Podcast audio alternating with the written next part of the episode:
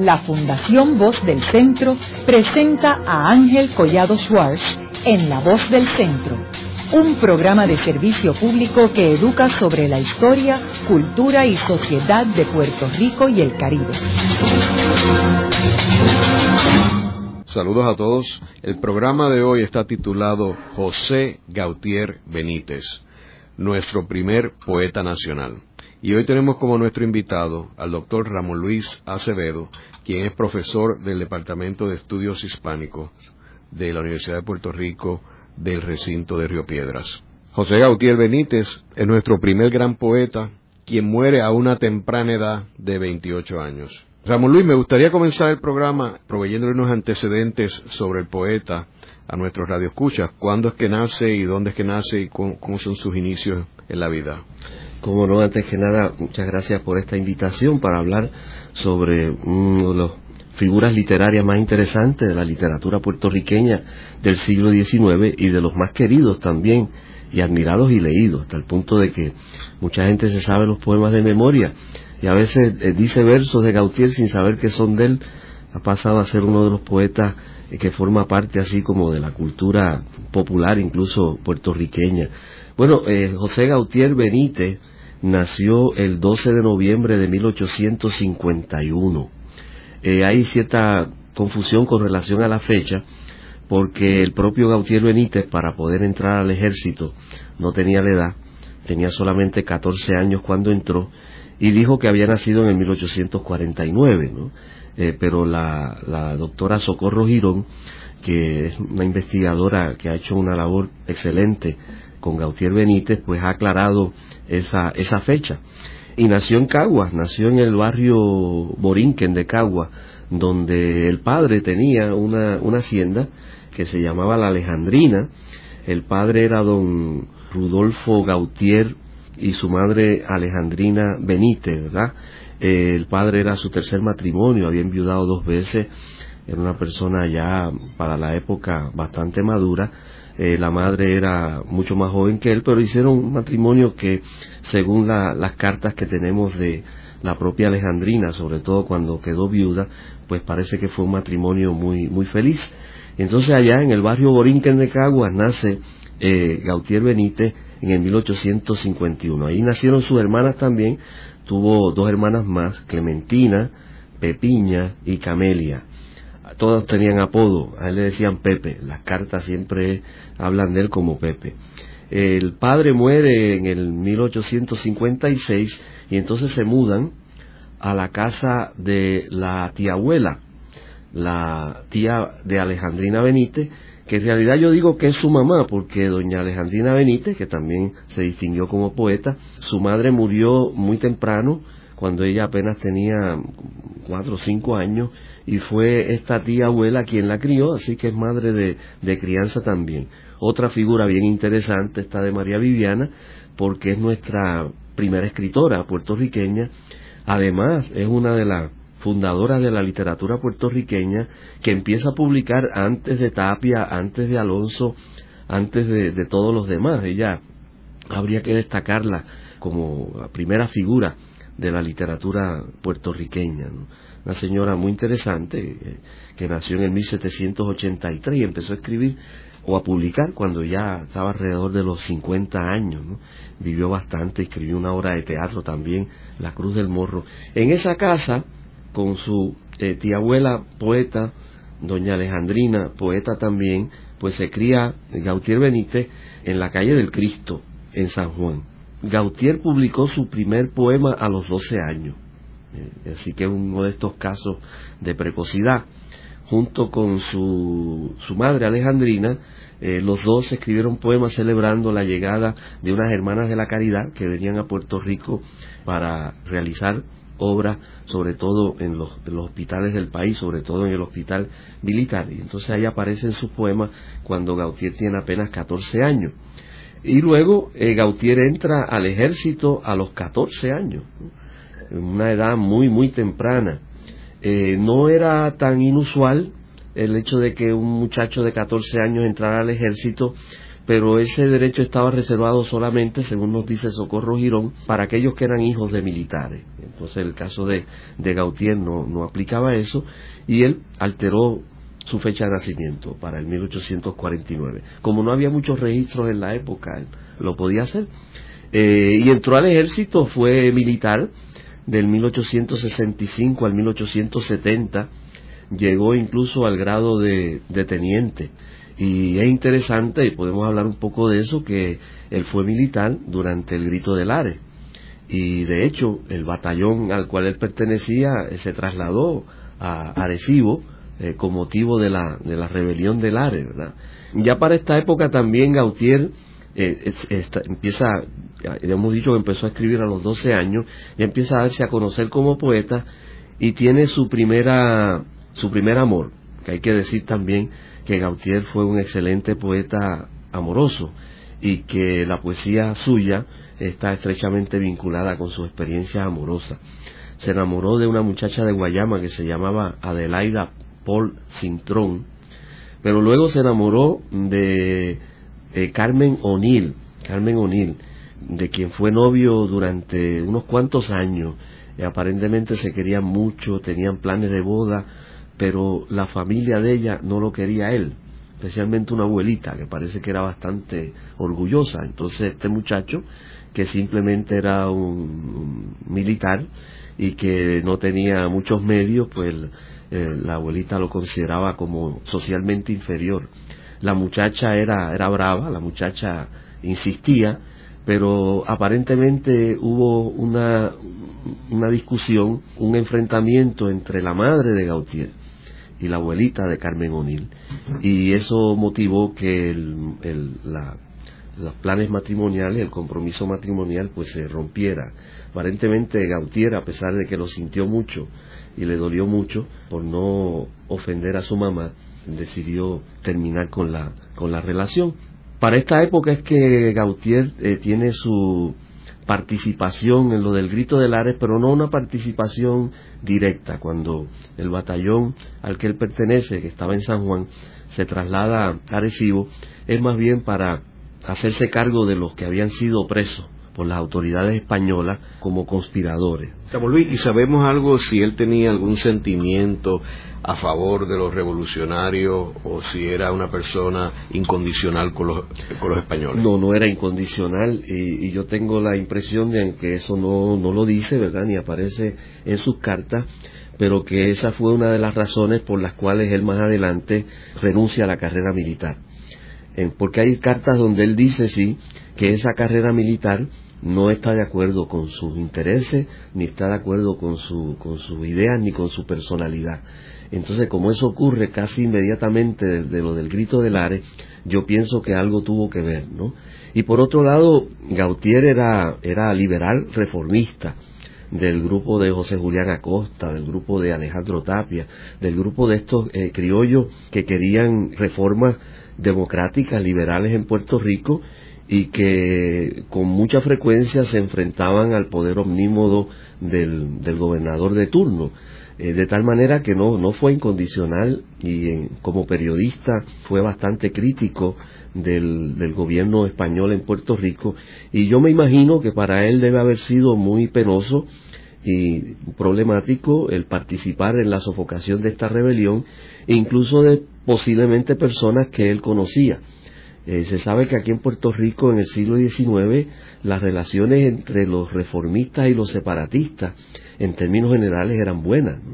Lo que pasa es que tenían diferencias de opinión, pero se conocían. Y en este momento en que la intelectualidad puertorriqueña es tan relativamente pequeña, todo el mundo se conoce y las familias son familias bastante, bastante cercanas. Precisamente en el 1870, él viaja a España para seguir la carrera militar y entonces apenas está cinco meses en España llega en mayo y ya en septiembre ha renunciado totalmente a su carrera militar y ha decidido volver a la isla. En una de las cartas pues habla de que él necesita de su familia, ha dejado también su novia atrás, que no está haciendo lo que él quiere hacer, que no siente inclinación por la carrera militar, cree que él puede hacer una mejor, un mejor trabajo, una mejor labor en su propio país. Se siente muy nostálgico de su propio país, que indudablemente para él es, Puerto Rico, no tiene eh, ningún apego particular a España o a vivir en España. Entonces adquiere aquí en Puerto Rico un, empleo muy modesto de escribiente en la Diputación Provincial y otra vez como que no se siente cómodo trabajando para el gobierno, ¿verdad? Español y abandona el cargo en el 1872 para dedicarse al periodismo. Y él es uno de los periodistas principales del periódico El Progreso, que ya con ese nombre del Progreso uno sabe que es un periódico eh, liberal, un periódico reformista, y ahí incluso publica unos, unas columnas, algunas en prosa, pero la mayor parte en verso, donde él se nos presenta como poeta satírico, como, como poeta que hace incluso este, sátira política.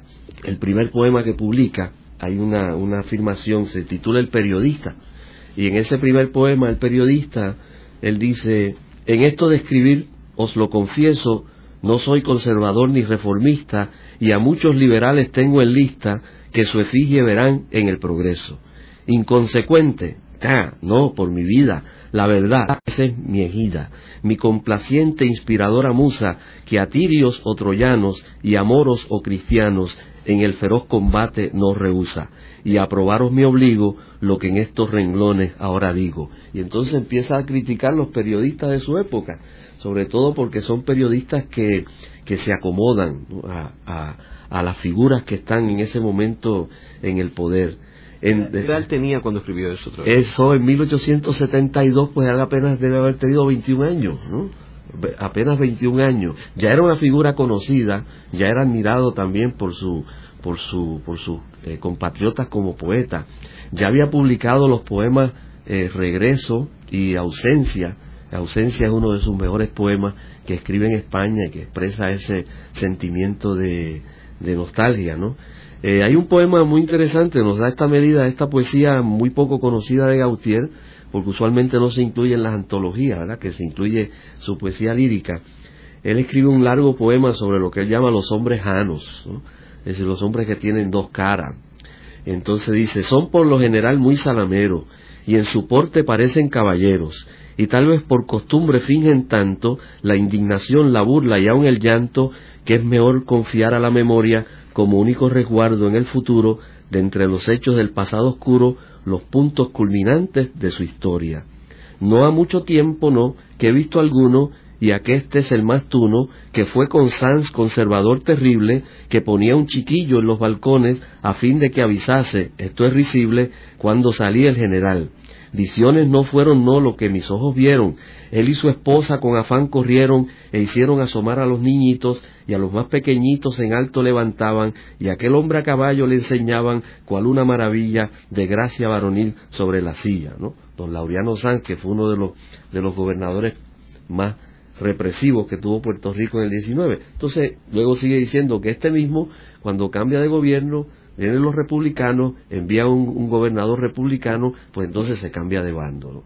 Y así, son, son este, realmente poemas fuertes ¿no? de, crítica a la conducta política veleidosa de los puertorriqueños. Él siempre se mantuvo en su sitio y, eh, en su lugar. ¿no?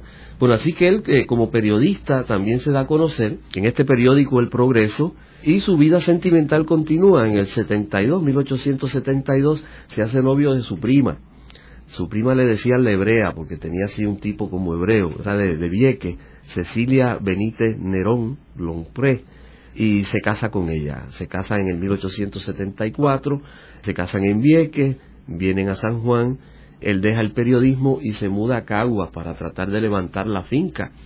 Allí nace su hija María, que es su primera hija. Pero con la mala suerte que en el 1876 azota un huracán de los más fuertes que hubo en Puerto Rico en el 19, huracán San Felipe, San Felipe Neri, que doña Alejandrina describe en una carta a, doña Lola Rodríguez de Tío, que era muy amiga de la familia, un huracán fuertísimo que prácticamente destruye la finca y la casa y la cosecha. y entonces él tiene que regresar y funda con su amigo y luego compadre don Manuel El Saburo una revista interesantísima, la revista puertorriqueña, revista que dura muy poco porque el gobierno tampoco está muy a gusto con la revista y presiona para que la revista eh, termine. Y ya Gautier está muy enfermo de tisis. En la carta que escribe doña Alejandrina, ella describe cómo él tiene que salir a mojarse y, a, enfrentar el viento casi desnudo durante la tormenta para proteger el ganado, para proteger a, a los suyos, para dirigir a, los obreros. Eso quizás le afectó mucho porque él murió de, de tuberculosis ya en el 1878, está muy enfermo. Curiosamente, porque todos estos autores del siglo XIX nuestro están relacionados, a él lo envían a Cangrejo, ¿verdad? Que era fuera de, de, de las murallas de la ciudad, lo que es actualmente Santurce, para que allí pues te tome el aire, que era la, cura de la época, irse al campo, irse a la orilla de la playa a tomar aire fresco. Y allí en Cangrejo el médico que atiende esa comunidad es Manuel Alonso, el autor del Jíbaro, y amigo de él también, y es quien lo asiste en sus últimos días, hasta que ya pues ya se sabe que está de muy mal y que va a morir, y entonces lo trasladan a San Juan donde muere en el 1880, 28 años nada más de edad. Antes de eso, él tiene una gran satisfacción porque el Ateneo puertorriqueño celebra un certamen para premiar el mejor poema. Y el mejor poema que se somete al certamen y que es premiado es eh, uno de sus poemas mejores y más ambiciosos, eh, que es el canto a Puerto Rico que se titula Puerto Rico y que comienza Borín, que nombra el pensamiento grato como el recuerdo de un amor profundo. Y él tuvo la oportunidad de, saber que había ganado el premio, incluso como parte del premio iban a publicar sus poesías en un, en un volumen, en un tomo. Eso no lo llegó a ver, pero sí tenía, lo tenían ya pensado y se lo habían dicho, y eso sale poco después. Así que es una vida corta, una vida breve, términos literarios, sin embargo, si empieza a los 12 años, pues es bastante tiempo, y un autor que se ganó como persona también el respeto, la admiración y el cariño de sus compueblanos. Y que no solamente fue conocido en Puerto Rico también, a él se le conocía y se le admiraba en Cuba, sobre todo después que aparecieron sus poesías. Y es interesante también que el mejor poeta romántico venezolano de esa época, José Antonio Pérez Bonalde, un gran poeta hispanoamericano, era muy amigo de él, estuvo exiliado aquí en Puerto Rico, luego se fue a Nueva York, regresó, sintió mucho la muerte de, Gautier y escribió un poema dedicado también al, al poeta puertorriqueño. Tú mencionas que tenía una amistad con Manuel Alonso. Sí. Pero de los otros personajes de la época, también tenía... Con todos, con todos. Don Manuel El Saburo, que fue el fundador del Ateneo y que también era escritor, era un amigo íntimo eh, desde, desde, prácticamente la infancia. Eh, Alejandro Tapia también fue su amigo. Alejandro Tapia fue una de las personas que acompañó su féretro, eh, fue uno de los portacintas, que parece que en la época, claro, ellos no cargaban el féretro, pero agarraban una cinta y acompañaban. Curiosamente, en ese entierro también está José Antonio Pérez Moris, el periodista conservador, a quien el propio Gautier aunque no en lo personal había atacado en sus ideas, también acompañó el féretro representando al periodismo del país. Lola Rodríguez de Tío eh, era íntima amiga de la familia, Bonocio, el esposo eh, también. José Julián Acosta fue colaborador en el periódico El Progreso también, de tal manera que José Gualberto Padilla, el Caribe, eh, fue uno de los, de los ateneístas también, que era amigo suyo, de tal manera que formaban un grupo bastante homogéneo en términos de, de sus aspiraciones de lo que debía ser Puerto Rico y se apoyaban mucho mutuamente. Y a él particularmente lo querían mucho, tal vez por su carácter, por su juventud también, ¿verdad? Y, por, y, admiraban eh, la capacidad suya para la poesía. ¿Y él está enterrado en el viejo San Juan? Él está enterrado en el viejo San Juan originalmente, y a pesar del poema famoso aquel a mis amigos, ¿verdad? No me encerréis en los angostos nichos, pues hubo que, eh, que enterrarlo ahí porque pues no había sitio donde enterrarlo, pero luego sus amigos se encargaron de conseguir un espacio para una tumba y entonces al, uno o dos años pues lo trasladaron al suelo, ¿no? Para que él estuviese allí enterrado y está la tumba allí cerca de la, de la rotonda del cementerio del, del viejo San Juan, cerca de la de José Julián Acosta también, que fue su amigo entrañable. Luego de una breve pausa, regresamos con Ángel Collado Schwartz en La Voz del Centro.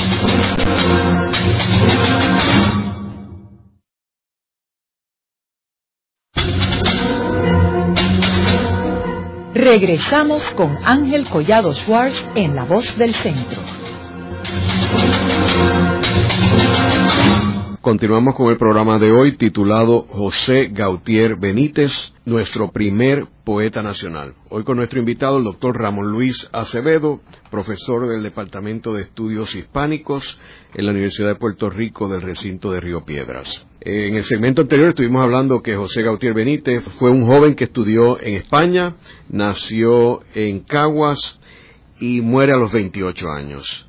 Escribió unas poesías de las más apreciadas aquí en Puerto Rico. Y un detalle que hablamos en el segmento anterior, que estuvo en el, regimiento español que intervino en el Grito de Lares. Ramón Luis, ¿por qué es la poesía de Gautier Benítez tan popular aquí en Puerto Rico? Es interesante porque eh, Gautier Benítez en su época, ¿verdad? Eh, fue considerado prácticamente por unanimidad como el mejor poeta puertorriqueño de aquel momento. Y estamos hablando eh, de esa consideración entre, entre poetas, porque en el siglo XIX prácticamente cualquiera que escribía siempre escribía su, su poema. Por lo tanto, para mí se trata de que es el primer poeta con el cual el pueblo se identifica, el cual adquiere la popularidad necesaria como para considerarlo nosotros como el primer poeta nacional puertorriqueño. No era separatista, ciertamente, era liberal reformista, pero expresó eh, como nadie el sentimiento de apego a Puerto Rico, sentimiento de nostalgia, la emoción de, estar lejos y el amor eh, que sentía hacia su propia patria, hacia su propio país. Y en ese sentido, Gautier estaba expresando lo que sentían los puertorriqueños de aquel momento, lo que empezaban a sentir y lo que empezaban a querer articular, pues lo articula Gautier de forma inmejorable a través de sus poemas, como por ejemplo su poema Ausencia, que es tan conocido. Por otro lado, Gautier fue un poeta que escribió de una manera que no aleja a nadie, porque su estilo es un estilo sencillo. Eh, Gautier logra lo que resulta muy difícil para muchos poetas, escribir una poesía original, escribir una poesía impactante y al mismo tiempo hacerlo con las palabras de todos los días, en forma sencilla. Tiene una gran capacidad para la creación de imágenes originales, metáforas originales, pero que son inmediatamente comprendidas por el lector y que apelan a su, a su sensibilidad y a su sentimiento. Eh, era un poeta que manejaba la versificación de una manera excelente. La poesía de Gautier fluye, la poesía de Gautier no hay rima forzada, no hay ritmo forzado, eh, eh, fluye como el agua, de una forma muy natural, de tal manera que el lector pues se identifica, la siente, una expresión natural. Y por otro lado, pues también, como dije antes, y cualquiera puede identificarse con esos sentimientos de apego, de amor, de admiración de la belleza del paisaje y de la visión que él tiene de la patria eh, puertorriqueña. Además, Gautier fue un poeta eh, que no solamente le escribió al amor, al amor a la patria, quiero decir, sino que también fue un poeta amoroso, eh, discípulo de Gustavo Adolfo Becker, a quien admiraba mucho, y también escribió sus poemas de, amor. Y como su vida amorosa pues eh, fue una vida amorosa mm, no sencilla sino relativamente eh, complicada pues se expresan diversos sentimientos no sentimiento del deslumbramiento inicial frente a, la mujer, el sentimiento de, la pasión eh, romántica, del amor, el sentimiento a veces del, del despego, del desprecio, del sentirse despreciado, el amor frustrado, la melancolía, todo eso hace también que inicialmente, de hecho en Puerto Rico, no solamente sea el poeta de la patria, sino que también sea el poeta del amor. Aparte de eso, como liberal reformista, su poesía también lo manifiesta. Escribió eh, poesía, por ejemplo, muy crítica de la Iglesia en aquel momento, que era aliada prácticamente incondicional eh, del Estado. Escribió poesía de carácter filosófico, reflexivo, como su poema La Barca, donde presenta las distintas etapas de la vida. De tal manera que su poesía es muy completa, poesía la amistad también, eh, su poesía es muy completa. Y luego tiene la peculiaridad de que es un poeta que muere muy joven, ¿no? Muere a los 28 años, muere de, de, de tisis, de tuberculosis, en un momento en que hay mucha gente que también muere de ese mal, y la imagen que queda de él es la imagen de ese joven poeta romántico. Eh, su poesía es romántica, eso es otra cosa, pero no es un romanticismo, digamos, desgarrado, no es un romanticismo retórico, es un romanticismo íntimo, un romanticismo auténtico, muy sentido, con el cual pues cualquiera se puede identificar. De tal manera que desde el comienzo a él se le reconoce como, como un gran poeta y como el principal de Puerto Rico. Con ese poema último que escribe, o de los últimos que escribe a Puerto Rico, donde él poetiza el paisaje, poetiza la historia del país, habla sobre la índole de la forma de ser del puertorriqueño, pues todavía más se consagra como ese primer poeta nacional nuestro. Ramón Luis, ¿podemos leer unos extractos de A Puerto Rico? Claro, en ese primer, en ese poema Puerto Rico, que es un poema bastante extenso, él comienza haciendo una evocación de la isla.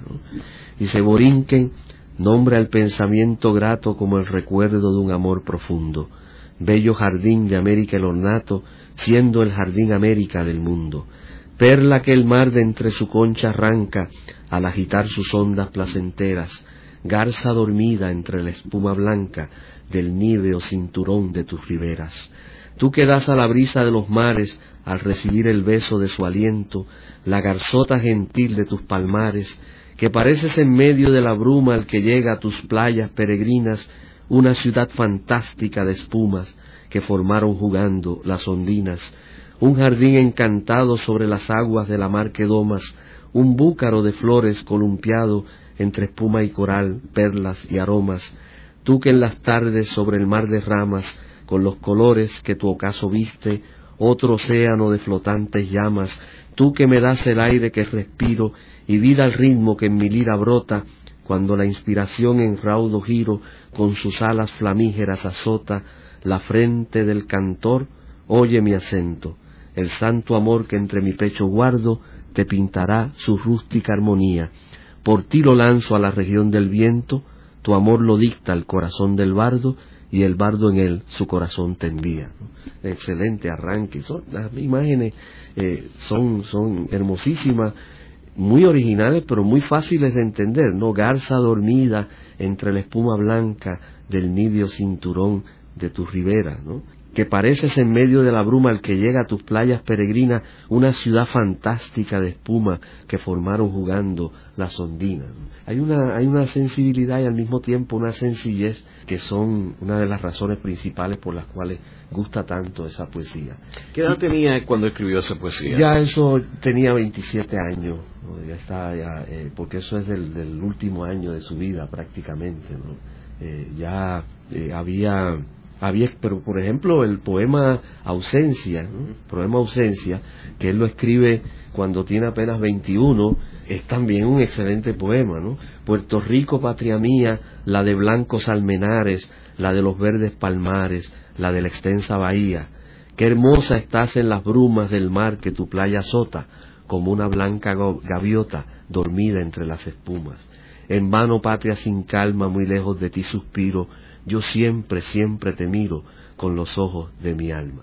Esos son versos claves porque en la poesía de Gautier se le ha criticado la falta de precisión, el hecho de que no describe minuciosamente la naturaleza de la isla. No, no, yo siempre, siempre te miro con los ojos de mi alma. O sea, es una visión subjetiva, es una visión emotiva de Puerto Rico. Lo que quiere expresar el poeta es justamente esa misión que ha creado en, su, eh, en él el propio amor que siente hacia la isla.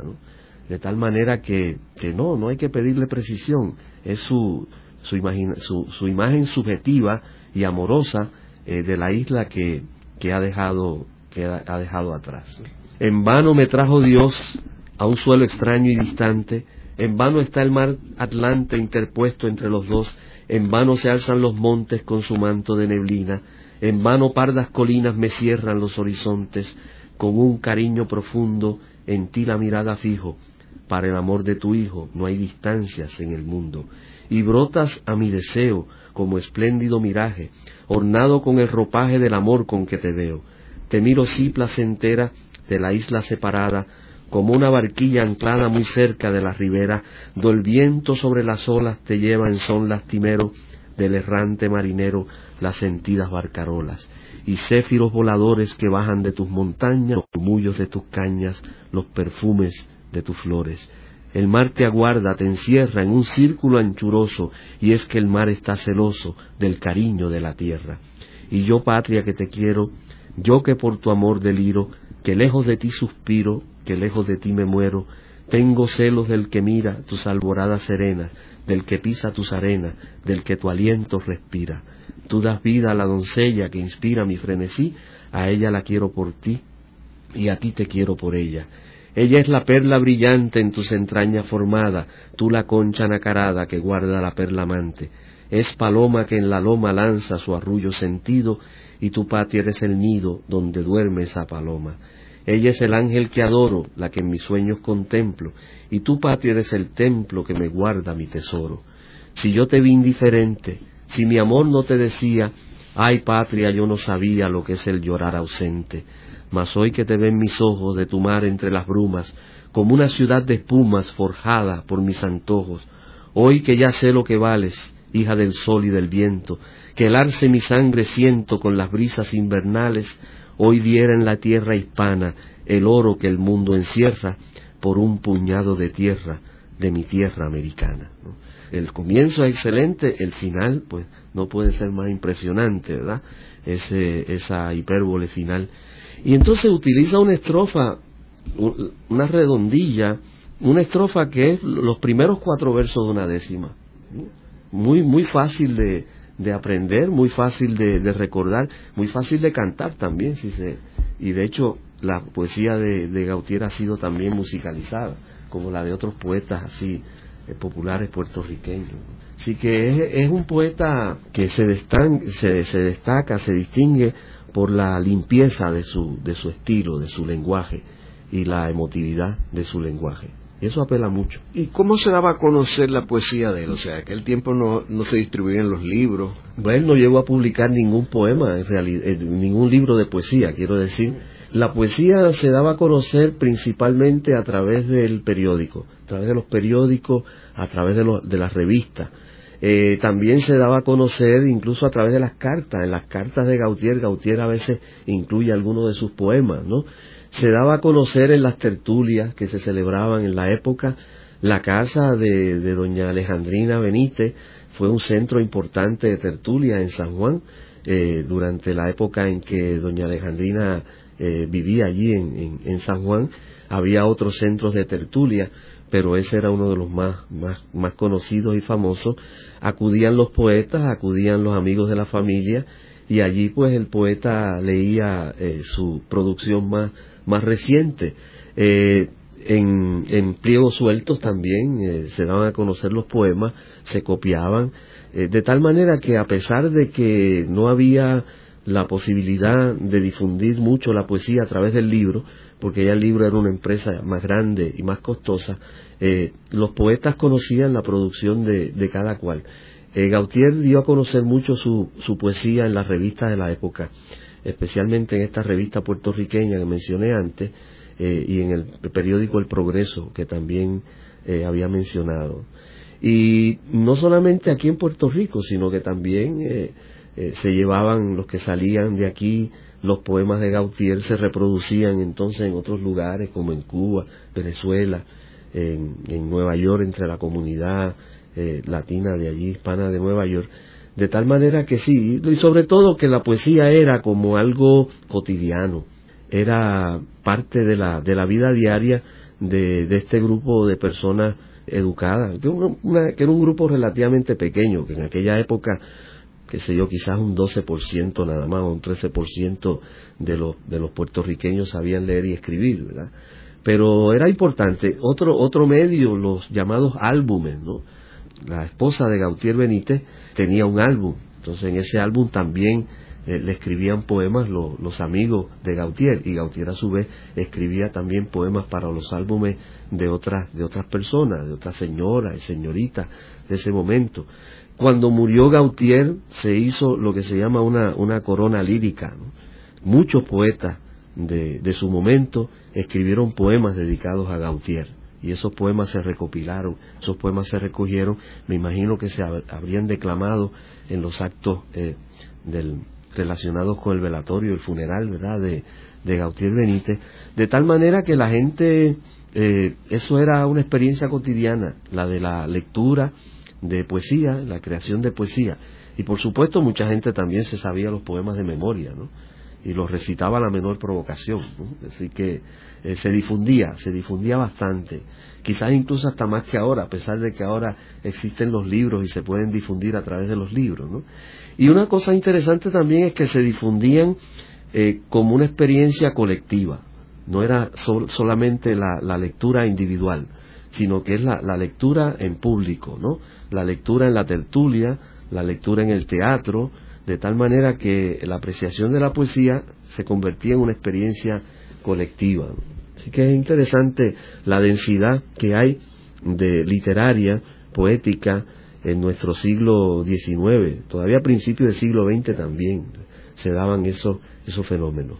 Luis, tú has comentado en el segmento anterior de que él tenía una influencia grande de Becker. Sí. Ahora, ¿sabemos si tuvo otras personas que lo inspiraron a él y lo motivaron eh, más allá de Becker? Porque, porque obviamente Gautier Benítez era un talento extraordinario a una temprana edad, o sea, sí, sí. Y, tiene que haber tenido otras personas que lo habían. Sí, cómo no. Es que a través de su, de su, de su abuela, de su tía abuela y de su madre, ¿verdad? Eh, doña Alejandrina Benítez, eh, Becker conocía la poesía del siglo de oro, por ejemplo, conocía la poesía de su época a través de las amistades también, de tal manera que hay, hay influencias mutuas entre estos autores. Uno puede ver incluso la influencia de su propia madre Alejandrina Benítez en algunos de los poemas iniciales suyos.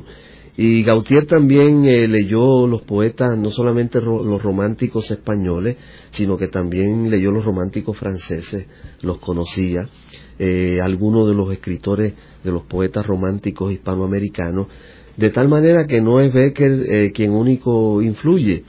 Eh, es quizás su principal influencia porque hay una afinidad en términos de carácter, pero había leído Espronceda, eh, también el teatro en la época es importante, el teatro que venía de España, compañías que venían a representar obras aquí, de Zorrilla, de otros dramaturgos españoles, y esas obras eran en verso de tal manera que también está la influencia del teatro. Pero eh, Gautier logra algo eh, muy interesante y es que Gautier logra crear un estilo propio, de tal manera que es a veces muy, muy difícil identificar influencias, ¿no? Eh, las, las de Becker sobre todo en los poemas amorosos, pero Becker fue un poeta que prácticamente se limitó a dos temas, que fueron el tema del amor y el tema de la poesía misma mientras que Gautier sus posibilidades eran mucho más amplias. Luego de la pausa, continuamos con Ángel Collado Schwartz en La Voz del Centro.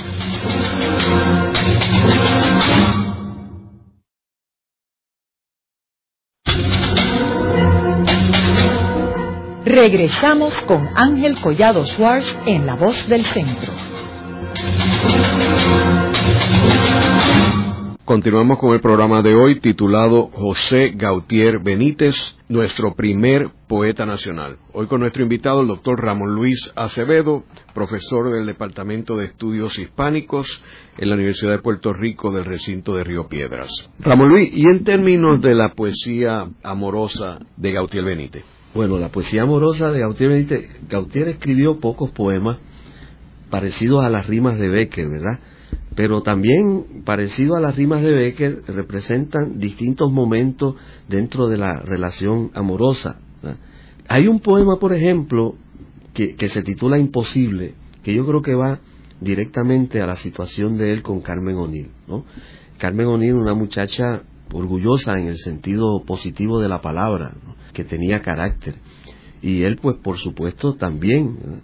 Y entonces en, esta situación en que ellos se ven obligados, a pesar de que se quieren mucho, a separarse por las disputas que hay entre, entre las dos familias, pues hay un poema que dice, conociendo los antojos de su alma orgullosa y fiera, sé que nunca me quisiera si me humillara a sus ojos, y aunque lloro sus desvíos, la quiero orgullosa y fiera, pues tampoco la quisiera si se humillara a los míos. Y nuestro amor comprimiendo ambos del orgullo en pos, vamos por el mundo, hay Dios, el uno del otro huyendo. Yo creo que ese poema es muy autobiográfico. Hay otro poema también, este tópico muy de la poesía romántica, de la comparación entre ella y yo, a veces también lo escriben poetas mujeres entre él y yo, ¿verdad? El contraste entre las dos almas. Ella tiene la gracia seductora que a mí me enloqueció ella tiene en los ojos del lucero la limpia irradiación. Ella tiene un hoyuelo en la mejilla que amante le dejó al besarla prendado de sus gracias el travesuelo Dios. Ella tiene en su límpida mirada tesoros de pasión. La diosa del talento generosa sus dones le cedió. Ella tiene muchísimos encantos, no tiene corazón. Yo no tengo riquezas fabulosas que halaguen su ambición ni en el libro glorioso de la fama mi nombre se grabó. Yo no tengo el poder de los magnates, su altiva posición, yo vivo pobre, solitario y triste, luchando con mi amor. Yo no tengo siquiera versos suaves que formen su ilusión. Todo, todo me falta en esta vida. Me sobra corazón. ese contraste y además esa imagen, ¿verdad?, del poeta pobre, del poeta sensible. De tal manera que la poesía de amorosa de Gautier pues se lee todavía con, mucho gusto, ¿no? Nos dicen los libros que a Dios con un beso, viéndolo un infame por treinta dineros, vendió un infame por treinta dineros, y al ver el pago que a mi amor le diste, exclamo siempre cuando pienso en ti, Judas del Cristo de mi amor primero, cuánto te dieron por venderme a mí. También hay poemas de reproche, eh, hay poemas este, de nostalgia, como del amor en la ausencia, como esos que, leímos dentro de su poema Ausencia, donde él combina, fusiona la imagen de la mujer con la imagen de su, de su amada. Pero también tiene poemas de carácter eh, filosófico, reflexivo. Él, por ejemplo, tiene un poema que se llama Dios, que es muy largo no, no, para leerlo, pero donde él habla de que Dios no está necesariamente en el templo, en la iglesia. Dios está en el amor de la madre hacia el niño. Dios está en el obrero que trabaja. Dios está en el poeta que escribe, en la contemplación de la naturaleza. Entonces es una, una imagen moderna, ¿no? Una imagen más, más actual de Dios. Y es una crítica al monopolio que según él la iglesia quiere hacer de la, de la divinidad. La madre de Gautier, Alejandrina Benítez, tiene un poema muy interesante en que ella habla sobre eh, la duda que ella tiene con relación a la existencia o no existencia de Dios.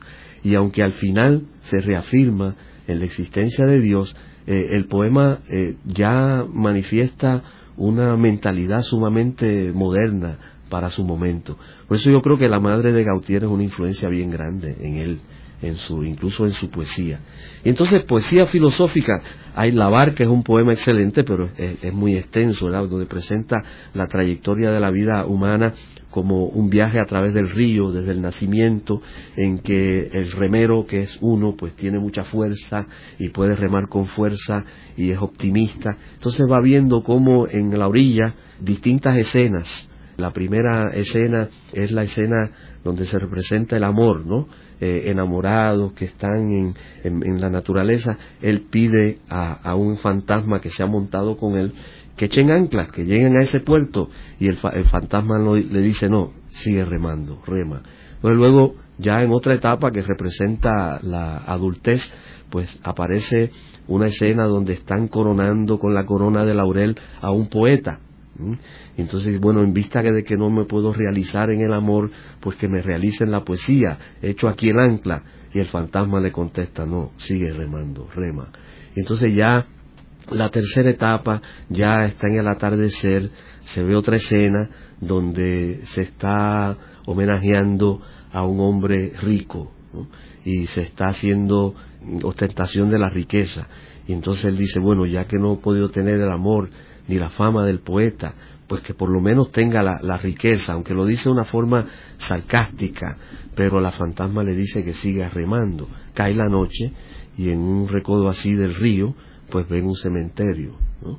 Y entonces ahí él, él le dice a la fantasma, aquí no, no quiero yo anclar y entonces el fantasma le dice no ahí, es donde tienes que anclarlo la idea de que desde que uno nace eh, la muerte acompaña a uno y que en las distintas etapas de la vida son distintas cosas las que van a, a, traer el espíritu de cada cual, pero ninguna de esas cosas es permanente, sino que el destino final es siempre eh, la muerte.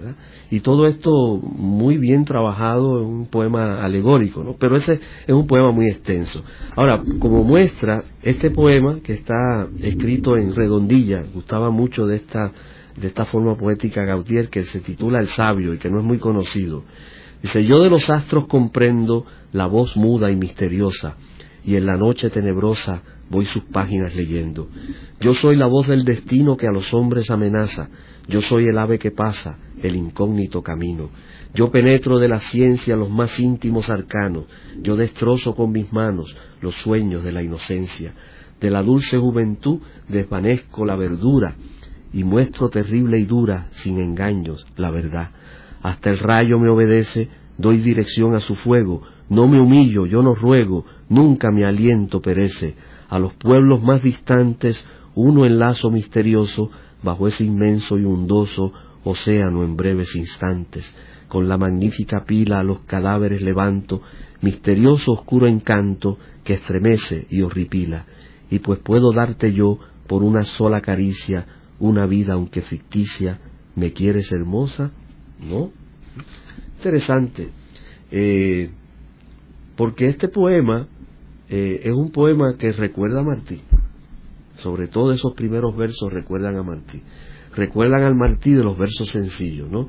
Soy un hombre sincero de donde viene la palma y antes de morir me quiero, echar mis versos del alma. Esa forma de la redondilla, que es la forma de la poesía popular, que tanto gusta Leia Martín, cultivo una rosa blanca en junio como en enero para el amigo sincero que me da su mano franca. yo vengo de todas partes y hacia, todas partes voy, arte soy entre las artes y en el monte, monte soy. Yo de los astros comprendo la voz muda y misteriosa y en la noche tenebrosa voy sus páginas leyendo. Yo soy la voz del destino que a los hombres amenaza. Yo soy el ave que pasa, el incógnito camino. Es lo mismo, ¿no? Y, también la utilización de ese estilo sencillo, de la forma estrófica, para exponer nociones, ideas filosóficas, definiciones de la propia identidad. Luego de una breve pausa, regresamos con Ángel Collado Schwartz en La Voz del Centro.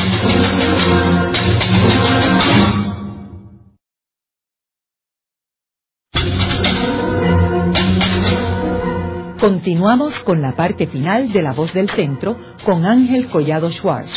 Pueden enviarnos sus comentarios a través de nuestro portal www.vozdelcentro.org.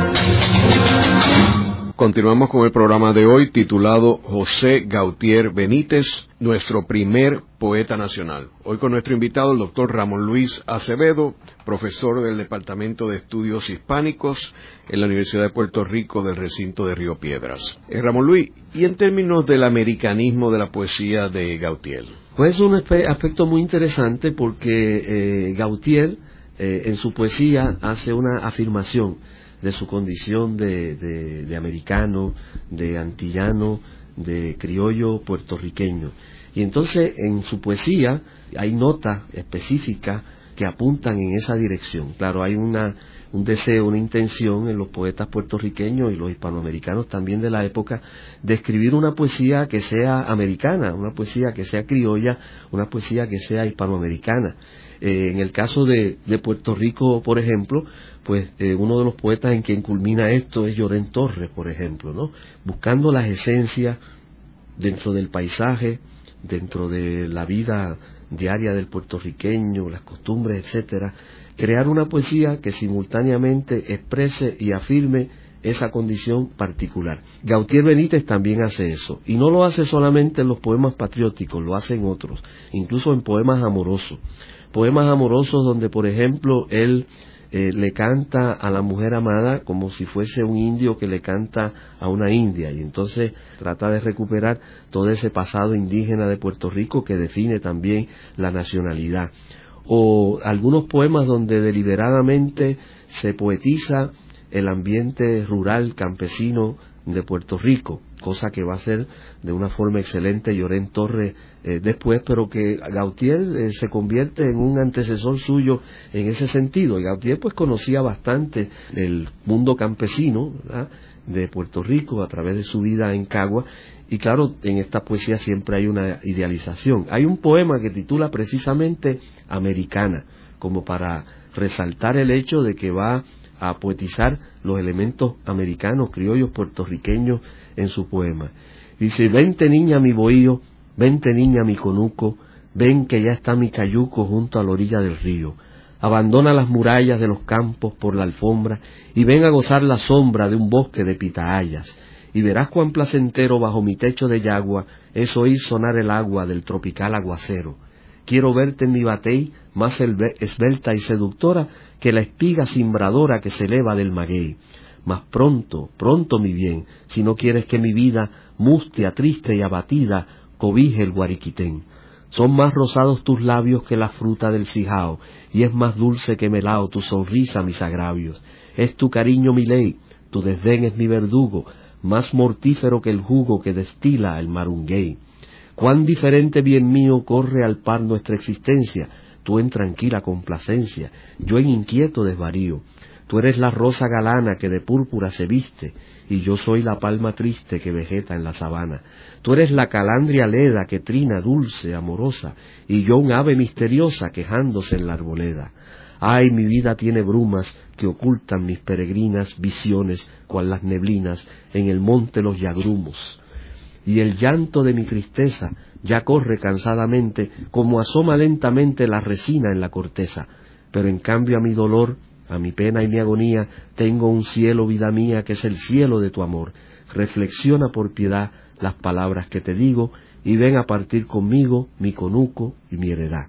Eso lo firma en el 1868 en Mayagüez. Parece a veces que uno está escuchando a Gautier Benítez eh, al establecer esas comparaciones entre la belleza de la mujer con la belleza del paisaje, cualidades de la mujer con cualidades de, frutas, de plantas, del, del Puerto Rico de su momento.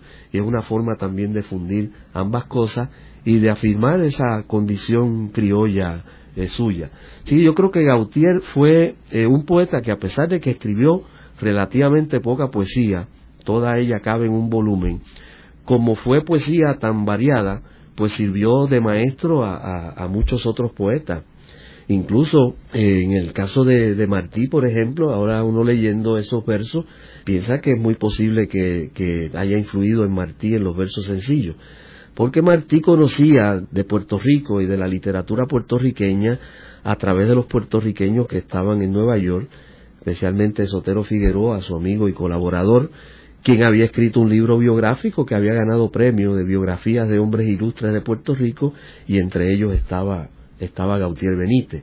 Tiene que haberle llevado alguno de los poemas de Gautier a, a Martí, quien lo debe haber leído. Incluso creo que hay alusiones a Gautier en la semblanza que escribe Martí sobre Valdoriotti de Castro cuando Valdoriotti muere. Yo creo que hace así una breve mención de algunos escritores puertorriqueños y entre ellos Gautier, porque Gautier se convirtió no en el poeta de Puerto Rico también para los para los extranjeros.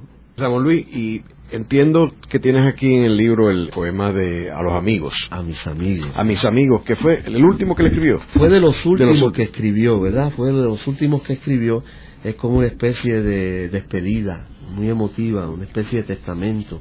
Porque ya estaba enfermo ya cuando estaba escribe. enfermo, ya estaba enfermo. Y de hecho hay muchos poemas que él escribe cuando ya está enfermo y que aluden a su enfermedad, ¿no? poemas como insomnio y todas esas cosas. ¿no? Entonces este poema, que tiene un, un lema de Alfredo de Musset, el poeta francés, ¿no? A mis amigos cuando yo muera plantado un sauce sobre mi huesa, dice Alfredo de Musset. Y entonces la petición de, de Gautier es distinta. Cuando no reste ya ni un solo grano de mi existencia en el reloj de arena, al conducir mi gélido cadáver, no olvidéis esta súplica postrera. No lo encerréis en los angostos nichos que llenan la pared formando hileras, que en la lóbrega angosta galería jamás el sol de mi país penetra. El campo recorred del cementerio, y en el suelo cavad mi pobre huesa, que el sol la lumbre y la acaricie el aura, y que broten allí flores y hierbas, que yo pueda sentir si allí se siente a mi alrededor y sobre mí muy cerca el vivo rayo de mi sol de fuego y esta dorada borinqueña tierra. Como su despedida y su deseo de fundirse con la tierra borinqueña, formar parte de la tierra borinqueña. Es una de sus últimas peticiones y fue cumplida. No pudo ser cumplida inmediatamente, pero sí eh, fue cumplida por sus amigos. ¿Cuál tú dirías que fue la contribución más importante de Gautier Benítez a la literatura puertorriqueña? Yo diría que su contribución más significativa, más importante, es elevar la poesía puertorriqueña de su momento a un nivel eh, comparable con lo mejor que se produce en cualquier país hispanoamericano. Yo creo que Gautier Benítez es uno de los mejores poetas hispanoamericanos de la segunda mitad del siglo XIX, aunque no es tan conocido como debiera serlo fuera de Puerto Rico, ¿no?